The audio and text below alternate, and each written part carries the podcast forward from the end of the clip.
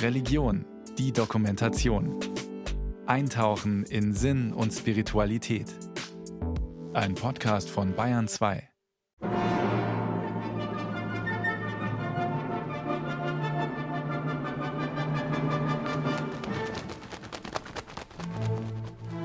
Am Anfang schuf Gott Himmel und Erde, und die Erde war wüst und leer, und der Geist Gottes schwebte über dem Wasser.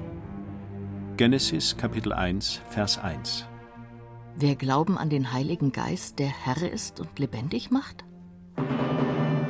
Es geschah aber, als Jesus getauft wurde, dass der Himmel sich auftat und der Heilige Geist in Gestalt einer Taube auf ihn herabschwebte. Lukas Kapitel 3, Vers 21 Der aus dem Vater hervorgeht? Es erschienen ihnen Zungen, zerteilt und wie von Feuer, und sie wurden alle erfüllt von dem Heiligen Geist. Apostelgeschichte, Kapitel 2, Vers 1 bis 13. Der mit dem Vater und dem Sohn angebetet und verherrlicht wird? Ich weiß, sagte, wie er mir befohlen hatte. Da kam der Odem in sie, und sie wurden wieder lebendig. Ezechiel, Kapitel 37, Vers 9. Der gesprochen hat durch die Propheten.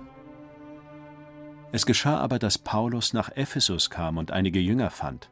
Zu denen sprach er: Habt ihr den Heiligen Geist empfangen, als ihr gläubig wurdet? Sie sprachen zu ihm: Wir haben noch nie gehört, dass es einen Heiligen Geist gibt. Immer wieder erscheint der Heilige Geist oder der Geist Gottes in biblischen Berichten, später in theologischen Überlegungen, in dogmatischen Texten, im Glaubensbekenntnis. Dargestellt wird er als Taube, als Feuerzunge, als göttlicher Funke. Der Heilige Geist wurde zum Streitpunkt in Glaubensfragen und prägt unsere Kulturgeschichte durch alle Jahrhunderte hindurch. Ein Thema, das so komplex ist, dass sich Theologen und Philosophen seit nunmehr zwei Jahrtausenden die Köpfe darüber zerbrechen. Was ist er denn nun, dieser Heilige Geist? Der Heilige Geist ist definitiv die schwierigste Figur der Trinität, auch eine der schwierigsten Gestalten des christlichen Wirklichkeitsverständnisses. Jörg Lauster ist Professor für systematische Theologie an der Ludwig-Maximilians-Universität in München. Der Heilige Geist ist eine Art, wie Gott in dieser Welt gegenwärtig ist, und zwar so gegenwärtig ist, dass wir wissen, dass er da ist, aber wir ihn trotzdem nicht sehen. Da auch das noch recht kompliziert klingt, hat Jörg Lauster versucht, dem Geheimnis des Heiligen Geistes auf die Spur zu kommen. Dafür hat er dessen Lebensgeschichte recherchiert. So entstand 2021 das Buch Der Heilige Geist, eine Biografie. Die Biografie einer Taube, also eines Vogels, der in Großstädten als Plage bekämpft wird? Man hat dem Geist keinen Gefallen getan, ihn mit der Taube zu identifizieren. Die Taube ist in der Geschichte von Noah und der Sintflut das Symbol dafür, dass sich Gott mit den Menschen versöhnt. Vielleicht steckt diese Idee dahinter, wenn bei der Taufe Jesu im Jordan der Heilige Geist in Form einer Taube herabsteigt. Doch dieses Bild greift viel zu kurz, meint Jörg Lauster, und schlägt den Beginn des Alten Testaments auf, dort, wo die Biografie des Heiligen Geistes ihren Anfang nimmt. Am Anfang schuf Gott Himmel und Erde und die Erde war wüst und leer, und der Geist Gottes schwebte über dem Wasser. Ruach Elohim heißt es da recht lautmalerisch im hebräischen Original. Das kann man übersetzen mit Wind, Atem, Hauch oder eben auch Geist Gottes. Es gibt Phänomene in der Wirklichkeit, die wir mit unserer Sprache nicht ganz erreichen können. Und das ist genau hier gemeint. Die Gegenwart des göttlichen Geistes ist etwas, was wir letztlich nur ahnen können. Dieser Geist, der in den meisten deutschen Übersetzungen über dem Wasser schwebt, flattert im Original. Mit dem hebräischen Verb merepet ist ein Rauschen gemeint, ganz ähnlich wie der Klang von Vogelflügeln. Also doch eine Taube? Ich möchte jetzt nichts gegen Tauben sagen, aber das eigentliche Rauschen, so haben es die Philologen herausgestellt, ist doch eher der Flügelschlag eines Adlers. Das ist das, wie sich die Menschen im Alten Testament diese Gegenwart vorgestellt haben. Man hat für diese Gegenwart sinnliche Bilder genommen. Gott ist gegenwärtig in dieser Welt und zwar in Form eines Rauschens. Wir haben da im Deutschen, wir haben es nicht leicht. Es gibt dieses Wort gar nicht, das ich suche. Flattern, Rauschen, irgendwas dazwischen wäre es, um diese geheimnisvolle Gegenwart des göttlichen Geistes in der Natur zu beschreiben. Als der Pfingsttag gekommen war, waren sie alle beieinander an einem Ort. Und es geschah plötzlich ein Brausen vom Himmel, wie von einem gewaltigen Sturm, und erfüllte das ganze Haus, in dem sie saßen. Was glauben Christen in aller Welt überhaupt, wenn die Rede vom Heiligen Geist ist, wenn am Pfingsttag an die Ausschüttung dieses Geistes erinnert wird, oder wenn bei der Firmung der Heilige Geist auf die Firmlinge herabgerufen wird, Schließlich rauschen an Pfingsten weder Tauben noch Feuerzungen auf die Kirchgänger herab, noch fühlen die meisten Jugendlichen nach der Firmung eine besondere geistdurchdrungene Veränderung.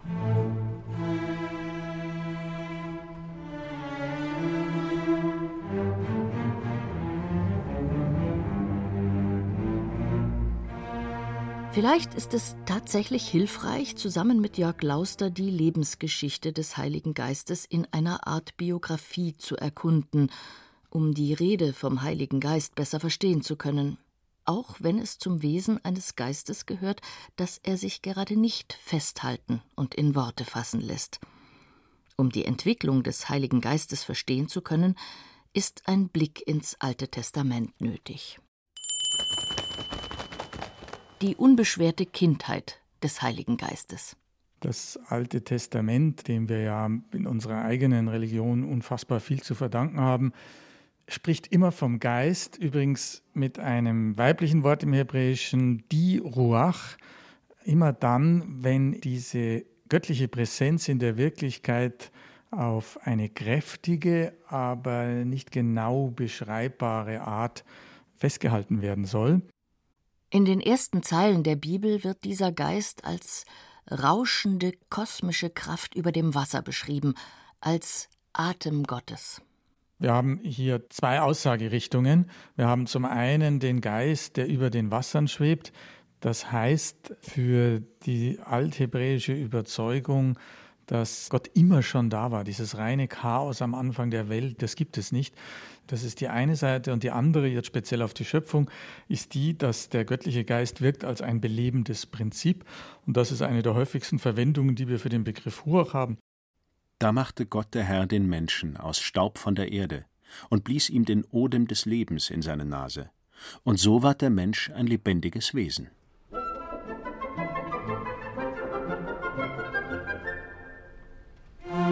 Den Erzählungen und Prophetensagen wird der Geist dann als etwas beschrieben, das im Menschen wirkt, als etwas, das einen Einfluss auf ihn hat, den er sich nicht erklären kann, und das nicht immer nur im Guten.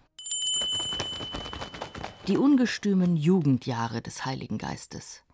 Das Alte Testament ist noch viel offener, als wir es heute sind, für die ganze Breite Saul ist ein solches Phänomen, aber es gibt ja auch eine berühmte Geschichte von dem jungen Samson, der am Wegrand einen Löwen sieht. Und als sie kamen an die Weinberge von Timna, siehe, da kam ein junger Löwe brüllend ihm entgegen. Und der Geist des Herrn geriet über ihn, und er zerriss ihn, wie man ein Böcklein zerreißt, und hatte doch gar nichts in seiner Hand. Der Geist Gottes bewirkt, dass Samson den Löwen tötet, ihn in der Luft zerreißt ein Geist also, der auch vor Gewaltausbrüchen nicht zurückschreckt. Auch der Geist, der über Saul kommt und ihn den Speer nach David werfen lässt, ist Gottes Geist. Des andern Tags kam der böse Geist von Gott über Saul, und er geriet in Raserei im Hause. David aber spielte auf den Saiten mit seiner Hand, wie er täglich zu tun pflegte. Und Saul hatte einen Spieß in der Hand und schleuderte den Spieß und dachte, ich will David an die Wand spießen. David aber wich ihm zweimal aus. Es hält uns einen Spiegel vor, wir können in der Religion nicht alles verniedlichen. Immer muss es ein lieber Gott sein und alles muss nett sein. So ist die Wirklichkeit nicht. Die Religion konfrontiert uns auch mit Dingen, die dunkel und düster sind. Und das ist am Alten Testament dieses Faszinierende. Auch diese Kraft schimmert in der Kraft des Geistes durch.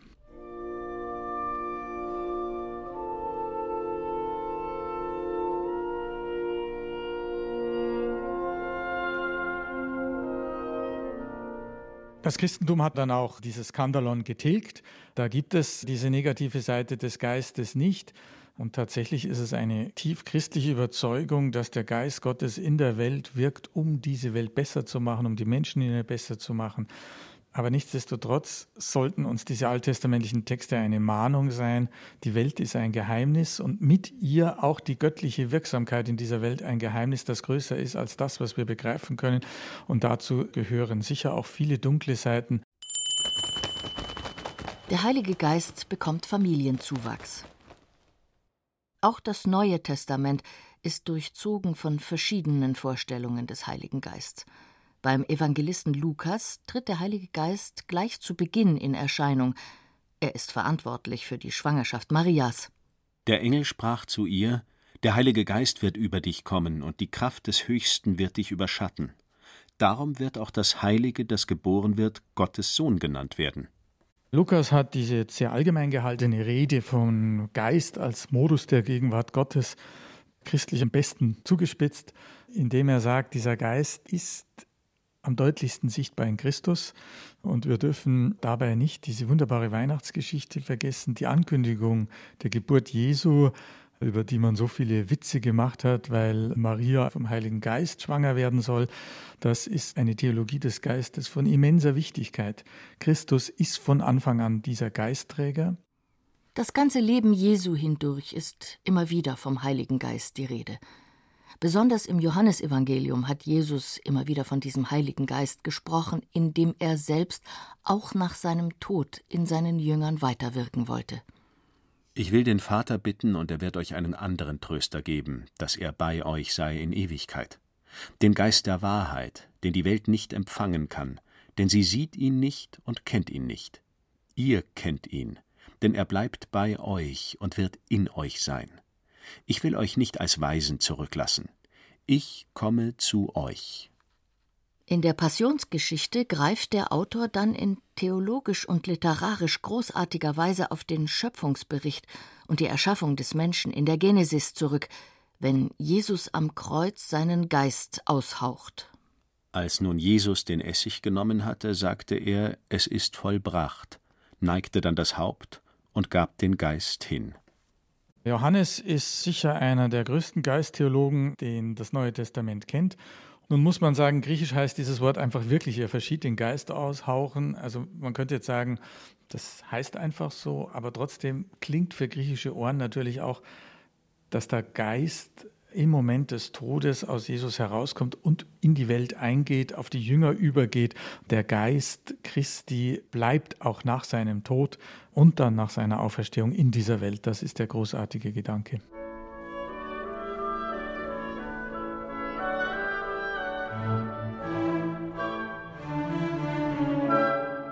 Diesen Gedanken führt Lukas dann in der Apostelgeschichte weiter fort. Er beschreibt im Pfingstwunder die Ankunft des Heiligen Geists und die Folgen seiner Gegenwart. Ein neues Tätigkeitsfeld für den Heiligen Geist. Der Geist, der in Christus ist, das ist ein immenser Anspruch, der geht dann in der Apostelgeschichte auf die Gemeinde über. Und da haben wir eine wunderbare Kontinuität. In der Person Jesus Christus wird der göttliche Geist am allersichtbarsten in dieser Welt. Und diese Kräftigkeit bleibt nach seinem Tod in der Gemeinde, in der Kirche, in dieser Welt. Das ist die Botschaft von Pfingsten. Sie wurden alle erfüllt von dem Heiligen Geist und fingen an zu predigen in anderen Sprachen, wie der Geist ihnen zu reden eingab. Es wohnten aber in Jerusalem Juden, die waren gottesfürchtige Männer aus allen Völkern unter dem Himmel. Als nun dieses Brausen geschah, kam die Menge zusammen und wurde verstört, denn ein jeder hörte sie in seiner eigenen Sprache reden. Durch die Kraft des Geistes fangen sie auf einmal an, sich zu verstehen, obwohl sie in unterschiedlichen Sprachen reden. Man versteht sich und dann geht es nach der Pfingsterzählung ja gleich weiter. Sie fingen an, ihr Hab und Gut zu verkaufen und untereinander aufzuteilen. Man hat das in der Literatur den urchristlichen Liebeskommunismus genannt. Lukas zeichnet damit ein Bild. Dort, wo der Geist in diese Welt tritt, verändert er Menschen radikal. Er macht aus den Menschen andere. Und das ist eine Seite, die sehr, sehr wichtig ist für Pfingsten. Die Veränderung des Menschen durch den Heiligen Geist. Das ist auch das zentrale Thema für Paulus. Er lässt sich besonders von seinen eigenen Erlebnissen und seiner eigenen Wahrnehmung leiten. Paulus ist überzeugt, Der Heilige Geist übt verwandelnde Kraft auf den Menschen aus. Er hat ihn vom Saulus zum Paulus gemacht. Pfingsten, so meint Jörg Lauster, sei für Paulus kein einmaliges Ereignis, sondern ein Lebensgefühl. Der Herr ist der Geist. Wo aber der Geist des Herrn ist, da ist Freiheit. Wir werden verwandelt in sein Bild von einer Herrlichkeit zur anderen, von dem Herrn, der der Geist ist. Paulus ringt immer damit, was soll das eigentlich sein, dieser Geist? Er ringt damit, wie kann ich den beschreiben, wie kann man das erklären? Aber in zwei Dingen ist er sich immer ganz sicher. Es ist einerseits die Wirksamkeit Christi, also das in Christus sein heißt die Gegenwart seines Geistes in mir erleben. Und zweitens heißt diese Gegenwart des Geistes in mir erleben, dass dieser Geist verwandelt, dass er andere Menschen aus uns macht. Es gibt nun zwar verschiedene Arten von Gnadengaben, aber nur einen und denselben Geist. Und es gibt verschiedene Arten von Ämtern und Diensten, doch nur einen und denselben Herrn. Und es gibt verschiedene Arten von Kraftwirkungen, aber nur einen und denselben Gott, der alles in allen wirkt. Das antike Christentum hat also schon versucht, ernst damit zu machen, wenn Christus als Geist in dieser Welt wirkt, dann verändert er auch die Art und Weise, wie Menschen zusammenleben, und das ist die Geburtsstunde der Kirche. Entscheidend für Paulus ist seine Idee der Geistesgaben, der Heilige Geist zeigt sich in unterschiedlichen Gestalten. Er wirkt durch Dienste und Ämter, durch Geisteskräfte und Geistesgaben. So wird dem einen durch den Geist Weisheitsrede verliehen, einem anderen Erkenntnisrede nach Maßgabe desselben Geistes, einem anderen Glaube durch denselben Geist, einem anderen Heilungsgaben in dem einen Geiste, einem anderen Verrichtung von Wundertaten, einem anderen prophetische Rede, dies alles wirkt aber ein und derselbe Geist, indem er jedem eine besondere Gabe zuteilt, wie er will.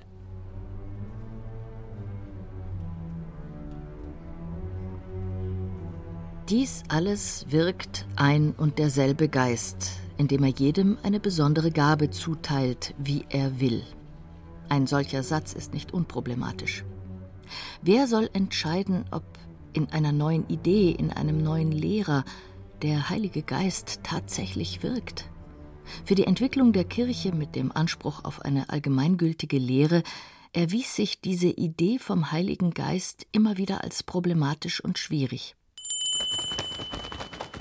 Der Heilige Geist wird domestiziert. Der Geist hat explosive Kräfte und kann zu etwas Fanatischem werden. Da würde ich dann sagen, da richtet der Geist sich gegen sich selbst denn es bleibt dabei, der Geist ist eine Kraft, die letztlich zum Guten in dieser Welt wirkt. Und deswegen gehört es meiner Meinung nach zum Geist selber sozusagen, immer wieder sich selber abzukühlen. Und das ist die Vernunft. Auch die Vernunft ist eine Erscheinungsform des Geistes. Die Amtskirche hat an manchen Stellen Großartiges geleistet, um diesen Geist zu domestizieren, ihn in Formen eingehen zu lassen. An anderen Stellen hat sie ihn aber auch brutal unterdrückt. Bleiben wir beim Bild der Taube. Man musste versuchen, den in der Bibel durchaus auch wilden und ungestüm flatternden Heiligen Geist einzufangen, ihn zu domestizieren, ohne ihm die Flügel zu stutzen. Alle Heresien haben sich auf den Heiligen Geist berufen, die Reformation hat sich auf den Geist berufen. Dieses Problem ist die innere Unruhe des Christentums.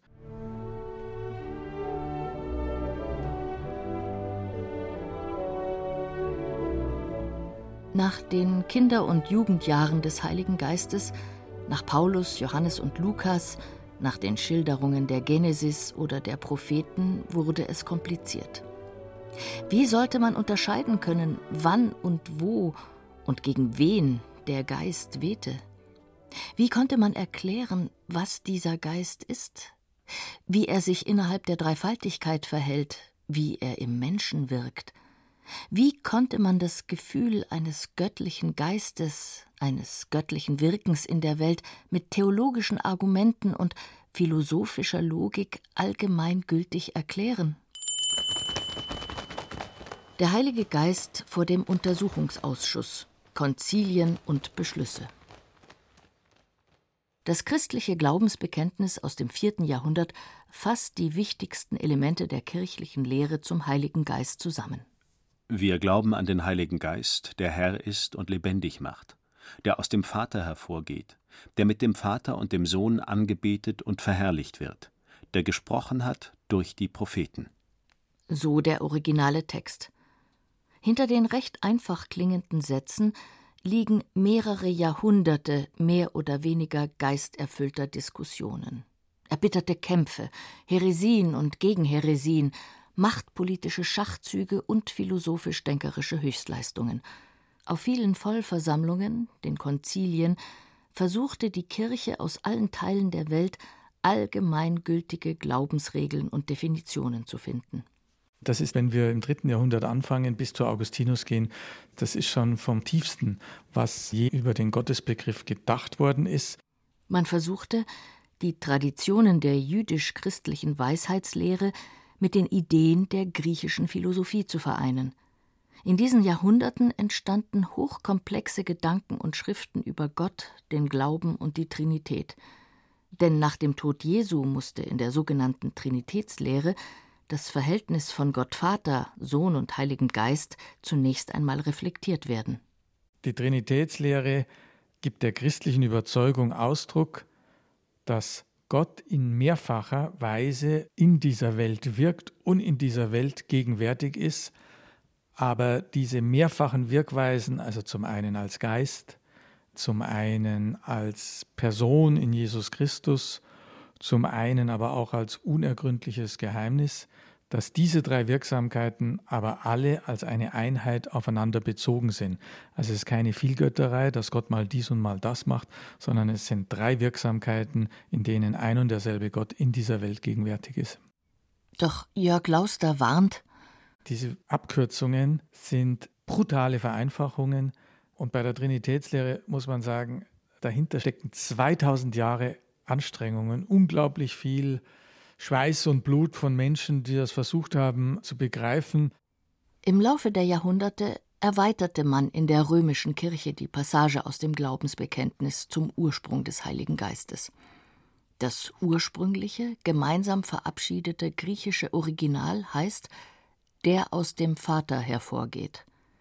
Im Westen fügte man in der lateinischen Übersetzung ein kleines Wort ein Filioque. Seither heißt es in der katholischen und evangelischen Kirche, der aus dem Vater und dem Sohn hervorgeht.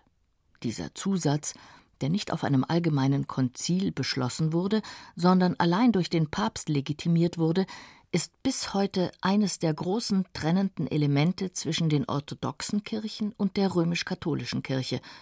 Ausgerechnet eine Diskussion um den Heiligen Geist.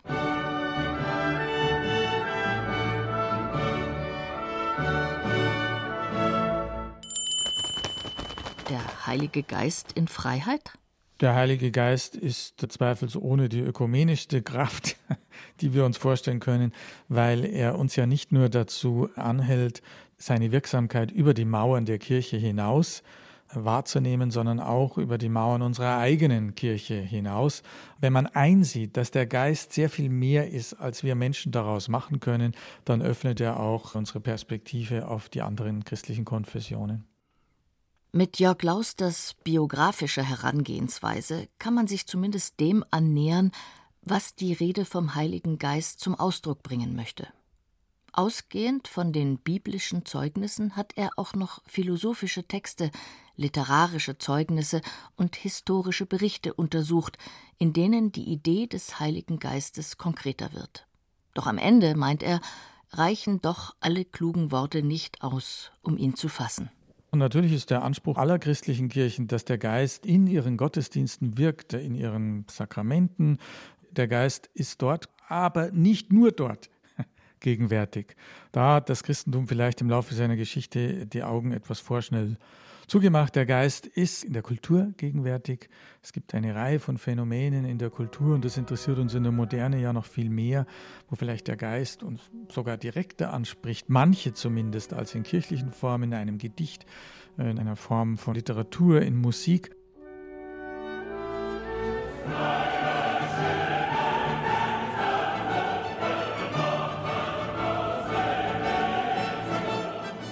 Schillers Ode an die Freude würde ich für eine der schönsten poetischen Beschreibungen halten die es gibt, um sozusagen den Enthusiasmus, Enthusiasmus ist ja die vorzüglichste Wirksamkeit des Heiligen Geistes, zu beschreiben.